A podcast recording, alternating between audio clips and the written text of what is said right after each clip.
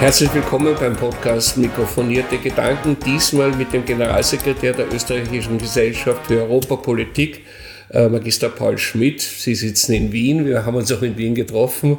Äh, welche Aufgabe hat die Österreichische Gesellschaft für Europapolitik? Weil es gibt ja eigentlich viele äh, Gesellschaften, die sich mit Europa und natürlich der Politik der Europäischen Union beschäftigen. Also unsere Aufgabe Grob gesprochen ist, ähm, Aktivitäten zu setzen, damit mehr über Europa gesprochen wird und damit das Bewusstsein betreffend grenzüberschreitende Fragen geschärft wird und ein Gefühl entsteht, dass man, äh, dass für viele klar ist, dass man, dass man große Fragen einfach nicht alleine lösen kann. Und das machen wir mit den unterschiedlichsten Projekten und unterschiedlichsten, in Form von unterschiedlichsten Aktivitäten von äh, Diskussionsveranstaltungen über Umfragen, von äh, Multiplikatorentraining bis zu ähm, Policy Briefs, wo wir versuchen, die Wissenschaft stärker in den Dialog hineinzubekommen, bis zu äh, europäischen Projekten, wo wir mit anderen Ländern uns, uns austauschen und versuchen, ähm, die Ergebnisse wieder nach Österreich hineinwirken zu lassen. Viele, viele Analysen Gastkommentare, Öffentlichkeitsarbeit ein, ein, ein großer Bereich, wo wir mh, hm, Entwicklungen erläutern, erklären, erörtern, analysieren und auch ähm, uns der Diskussion stellen und einfach versuchen, auch ähm, Themen und Fragen äh, richtig zu stellen aus unserer Sicht. Immer vor dem Hintergrund, dass wir gerne hätten, dass äh, die Diskussion faktenbasiert abläuft. Jetzt könnte man sagen, die EU hat genug Institutionen, auch in Wien, also weiß ich, die Vertretung des Europäischen Parlaments oder der Kommission, äh, auch äh, des Rates in Wirklichkeit über die Bundesregierung. Alle die haben PR-Stellen, alle die machen Öffentlichkeitsarbeit. Äh, macht da nicht einer zu viel? Na, ich würde sagen, da macht einer zu wenig wahrscheinlich. Äh, wir sind, Im Ergebnis vermutlich haben sie recht. Wir sind zu wenige. Ähm, was unterscheidet uns? Äh, uns unterscheidet, dass wir eine dass wir kein Abhängigkeitsverhältnis zur, zur Bundesregierung haben, dass wir ähm, neutral und objektiv ähm, informieren können. Die Vertretung der Europäischen Kommission hier spricht für die Europäische Kommission, ähm, aber nicht ganz für die ganze, für die gesamte Europäische Union. Die, das Europäische Parlament ähm, vertritt und unterstützt äh, die EU-Abgeordneten. Äh, die Bundesregierung hat ihre eigene Agenda äh, und wir versuchen, äh, europäische Entwicklungen durch äh, eine neutrale österreichische Brille äh, zu definieren und zu analysieren und die Diskussion anzuregen. In der einen oder anderen Form gibt es Institute wie das unsere, unsere in fast allen europäischen Ländern. Wir haben ein großes europäisches Netzwerk, die sind aber ganz unterschiedlich organisiert. Also im, in, in Deutschland zum Beispiel sind das vor allem Institute, die über äh, Stiftungen organisiert sind oder aus dem deutschen Bundeshaushalt sogar finanziert sind.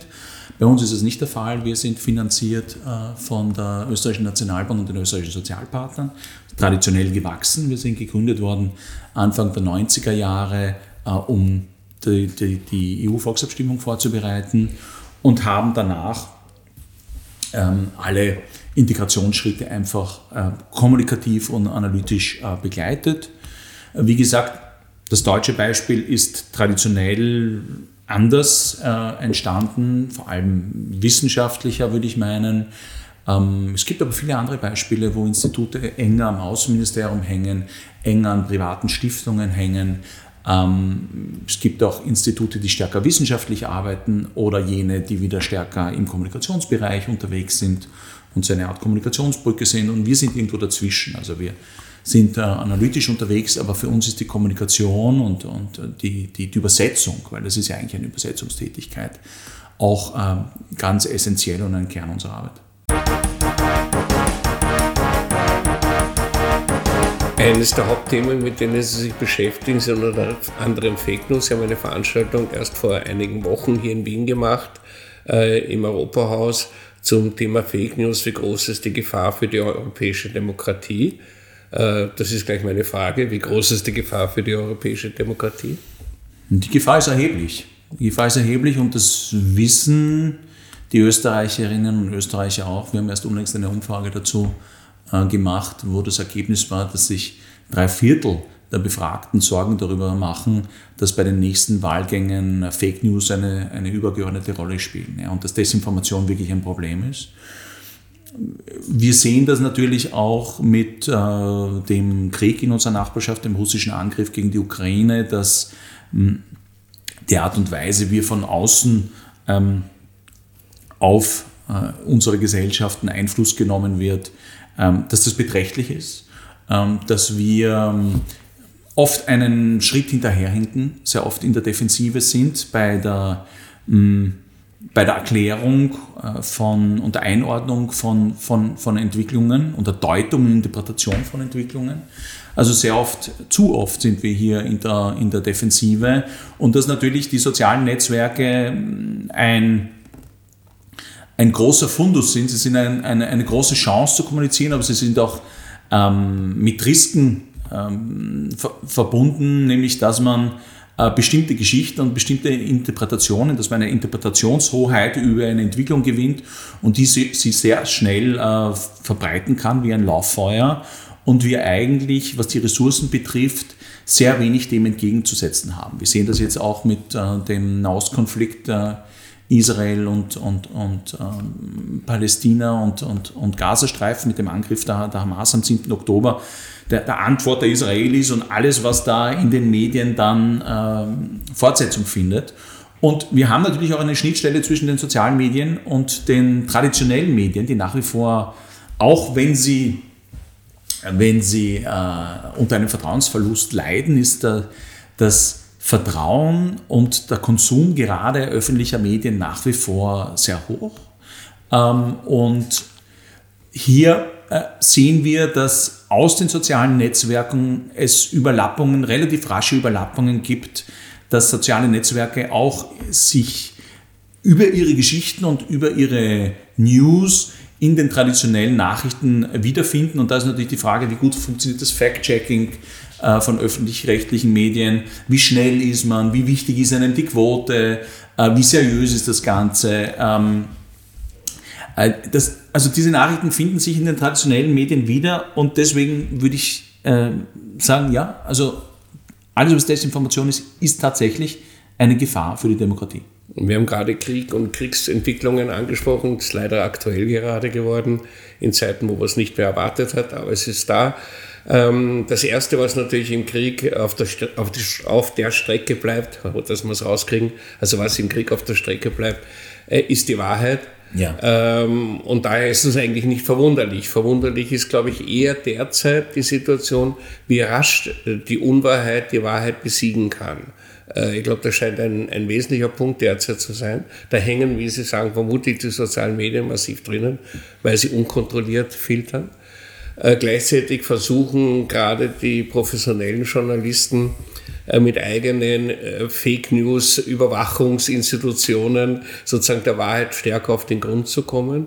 Was aber immer eine Politik hinterher betrifft. Was genau. fehlt, ist, glaube ich, die Politik vorausschauend zu sein.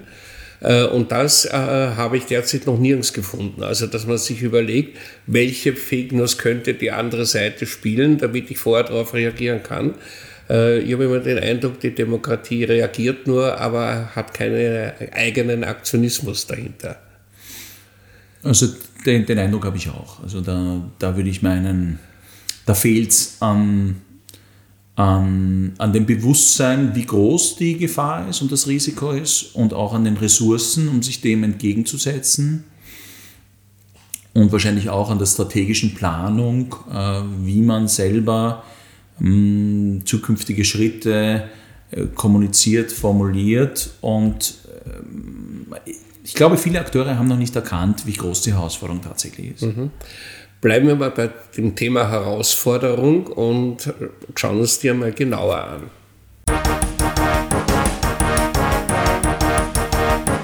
Das Thema Herausforderung betrifft ja unter anderem auch äh, die Destabilisierung von demokratischen Systemen. Äh, wir bemerken das sehr stark gerade von, von Seiten Russlands Richtung der Europäischen Union, wo es ja immer aggressiver in Wirklichkeit wird, von Tag zu Tag die Schraube sich nach oben dreht. Und gleichzeitig macht die Europäische Union in Wirklichkeit gar nichts. Nicht? Also die, äh, alles, was die Versuche, ähm, die, Russland in die Knie zu zwingen, auch wirtschaftlich in die Knie zu zwingen, haben in Wirklichkeit nichts gebracht. Äh, mindestens die Hälfte der Menschheit oder zumindest die Hälfte äh, der Staaten, die ähm, nicht dem Westen angehören, also die Südstaaten, sind auf Seiten Russlands und nicht auf Seiten der Europäischen Union äh, und sehen diesen Krieg gar nicht so, wie wir den sehen. Ähm, das heißt, es gibt verschiedene Ebenen, wo diese Informationspolitik stattfindet und wo eigentlich die Europäische Union und damit auch äh, Tochtergesellschaften der Europäischen Union, und dazu zähle ich sie jetzt unter Anführungszeichen ein bisschen, äh, nichts dagegen wirken können. Naja. Ist das richtig, der Eindruck? Oder, naja, sie, sie, sie, sie streicheln sich gerade ihren Kopf ja, ja. und denken nach ein bisschen? Ja, ja, natürlich. Ähm, ich würde, würde nicht sagen, dass alles schwarz-weiß ist. Ich würde auch nicht unterschreiben, wenn Sie sagen, die EU hat nichts gemacht, beziehungsweise äh, Russland ist vollkommen unbeeinflusst von dem, was gemacht wurde. Also so ist es nicht. Ähm, es ist eine Tatsache, dass sich Russland sehr, sehr flexibel auf diese neue Situation eingestellt hat. Es ist aber auch eine Tatsache, dass äh, die Europäische Union sehr wohl einiges gemacht hat und einiges auf Schiene gebracht hat. Äh, von äh, Sanktionspaketen, also wir sind jetzt bei den, bei den elften Sanktionspaketen, die in ihrer Wirkung nicht unmittelbar wirken, die brauchen eine Zeit lang, äh, um ihre Wirkung zu entfalten, bis hin zu militärischen Hilfen, humanitärer Hilfe, Wirtschaftshilfen. Darf ich Sie da unterbrechen? Ja. Genau das scheint ja das Problem zu sein. Wir haben ein Nachbarland, die ja. Slowakei, ja. die die militärische Hilfe jetzt einmal einfach, einfach einstellt. Nicht? Wir haben ein Nachbarland, das nennt sich Ungarn, was nie militärische Hilfe geleistet hat. Ähm, Mitgliedstaaten der Europäischen Union. Ja? Und der NATO, ja. Und der NATO. Mhm. Ja? Mhm. Also ähm, so einig scheinen wir uns ja nicht im Westen zu sein. Naja, ich würde mal, also für die Desinformation und die Informationspolitik ist es entscheidend, äh, ein, äh, auch ein Bild der Einigkeit äh, zu transportieren. Ja? Ähm, das ist in demokratischen Gesellschaften in einer Europäischen Union der 27 Mitgliedstaaten nicht so leicht wie in einer, in einer autokratischen Gesellschaft, wo einer entscheidet. Ja? sondern da muss man argumentieren, da muss man diskutieren, da muss man Kompromisse finden und da muss man sich zusammenraufen. Und das passiert in der Europäischen Union und wie gesagt, elf Sanktionspakete, elfmal mit Unterstützung natürlich auch der Slowakei und Ungarns, einstimmig beschlossen. Das eine ist die Kommunikation nach innen, die innenpolitische Kommunikation und der Wahlkampf, siehe Slowakei. Das andere ist, was wird tatsächlich blockiert und was passiert tatsächlich auf europäischer Ebene. Und da wird wahrscheinlich zu wenig aufgeklärt und zu wenig erzählt, was hier tatsächlich äh, passiert. Und wenn die Slowakei keine Waffen mehr liefert, dann muss man sagen, die Slowakei ist jetzt nicht der wahnsinnig große Akteur, wenn es darum geht, äh, die Ukraine äh, militärisch zu unterstützen. Das sind schon andere, die, die ganz, ganz wichtig sind. Oder es geht doch um die Einigkeit. Ja, es geht um die Einigkeit, aber die Slowakei ist nicht das einzige Land, das keine Waffen liefert. Ja, ähm, Österreich liefert auch keine Waffen. Österreich ist militärisch neutral und äh, Österreich blockiert trotzdem nicht äh, die europäische Finanzierung äh, von, äh, von äh, von Waffen oder militärischen Gütern, die an die Ukraine geliefert werden. Also dass es natürlich Bröseln gibt und dass man nicht immer einig ist, das ist klar. Aber man muss, glaube ich, von der Oberfläche auch in die Tiefe schauen und die Slowakei hat ein großes Interesse daran, hier nicht auszuscheren. Ja? Bei Ungarn, Ungarn ist, glaube ich, ein, ein, ein Sonderfall. Uh, Ungarn bricht mit Rechtsstaatlichkeit. Uh, bei Ungarn werden ja Milliarden von EU-Förderungen zurückgehalten, genau deswegen. Und Ungarn versucht deswegen über die Vetokarte an, an diese Gelder zu kommen. Ja. Aber auch bei Ungarn muss man sagen, Ungarn hat bisher bei allen Sanktionspaketen mitgestimmt. Ja. Äh, und auch da wird man letztlich eine Lösung finden. Äh, und wenn es eine Lösung ist, wo Ungarn nicht dabei ist. Man muss schon auch immer die Größenordnungen sehen. Ungarn oder die Slowakei sind jetzt nicht die großen Akteure, die ähm, für die Ukraine wirklich entscheidend sind, auch wenn die Entscheidungen einstimmig gesprochen werden, äh, einstimmig beschlossen werden. Ähm, bisher hat die Europäische Union, und das zeigt auch ein bisschen ihre Flexibilität, immer einen Weg gefunden. Es wird immer schwieriger, ist keine Frage. Aber es ist, wir sind noch lange nicht in einem Horrorszenario, wo sich äh, die Europäer alle in die Haare kriegen äh, und, und Probleme nicht lösen können. So weit sind wir nicht. Und wenn wir diese Geschichte erzählen, dass wir so weit sind, dann sind wir, bewegen wir uns natürlich auch im Bereich der Desinformation irgendwo. Ja. Mhm. Diese Desinformation, äh, und darum habe ich auch Ungarn und die Slowakei dazu genommen, ja. ähm, hat ja dort gewirkt. Also dort hat ja die, die, russische Desinformation so weit gewirkt, dass der Orban sich so benimmt, wie er sich benimmt. Oder eine andere slowakische Regierung gekommen ist, die keiner erwartet hat, weil einmal eigentlich schon als Krimineller abgestempelt wirst du dann trotzdem Regierungschef. Also so, so äh, einfach ist ja die ganze Lage nicht. Aber trotzdem hat das Volk entschieden, den Mann wieder zum, zum Chef der Regierung zu machen. Ähm, obwohl er ähm, vermutlich in Journalistenmorde involviert ist, gewesen ist, sein dürfte. Es könnte sein, um es ganz vorsichtig und nicht klagbar zu machen. Mhm. Ähm, das heißt, Desinformation wirkt und wirkt bis in Wahlergebnisse hinein. Mhm. Und wir kommen ja zu einer ganz großen Wahl, nämlich zur Europawahl, äh, wo vermutlich die Desinformationspolitik massiv zunehmen wird. Welche Anzeichen gibt es davon und wie will sich da die Europäische Union wehren? Mein erster Punkt wäre, ja, Sie haben recht, gerade in Ländern wie Ungarn und der Slowakei, wo die Medienfreiheit sehr eingeschränkt ist, bis, bis fast sogar abgeschafft wurde, ist es natürlich extrem schwierig, hier ähm, die, die Demokratie zu unterstützen, ja? also die Meinungsvielfalt zu unterstützen, auch die Meinungsfreiheit zu unterstützen. Äh, und äh, diese Abschaffung der Meinungsfreiheit äh, und Medienfreiheit spiegelt sich dann in den, in den Wahlergebnissen wieder. Es gibt nur eine Interpretationshoheit und die hat in Ungarn der Regierungschef Viktor Orban. Und wenn sonst keine Meinungen zugelassen werden, dann haben wir ein Wahlergebnis, das seinesgleichen sucht. Seit vielen Jahren so. Zu den Europawahlen selber. Hm. Die Frage war, was kommt auf uns zu? Ja. Naja, also die Zusammensetzung des Europäischen Parlaments, und darauf muss man schon hinweisen, also auf die Rolle, man muss auf die Rolle des Europäischen Parlaments hinweisen. Die, die, das Europäische Parlament ist die, die einzig direkt äh, gewählte Institution, das ist das zweitgrößte Parlament der Welt. Äh, nach Indien. Es sind über 400 Millionen Europäerinnen und Europäer wahlberechtigt. Und trotzdem ist es insofern keine europaweite Wahl, weil es immer diese äh, nationalen Öffentlichkeiten gibt, nationalen Medienöffentlichkeiten gibt, wo es um die unterschiedlichsten Themen geht. Also es gibt Themen, die haben alle irgendwie gemein. Migration ist das Riesenthema, äh, Inflation in unterschiedlichen Schattierungen, natürlich die Konsequenzen des Krieges. Aber auf der anderen Seite hängt es dann von der innenpolitischen Situation und der innenpolitischen Dialogdynamik ab, was genau in den unterschiedlichen Ländern die Themen sind.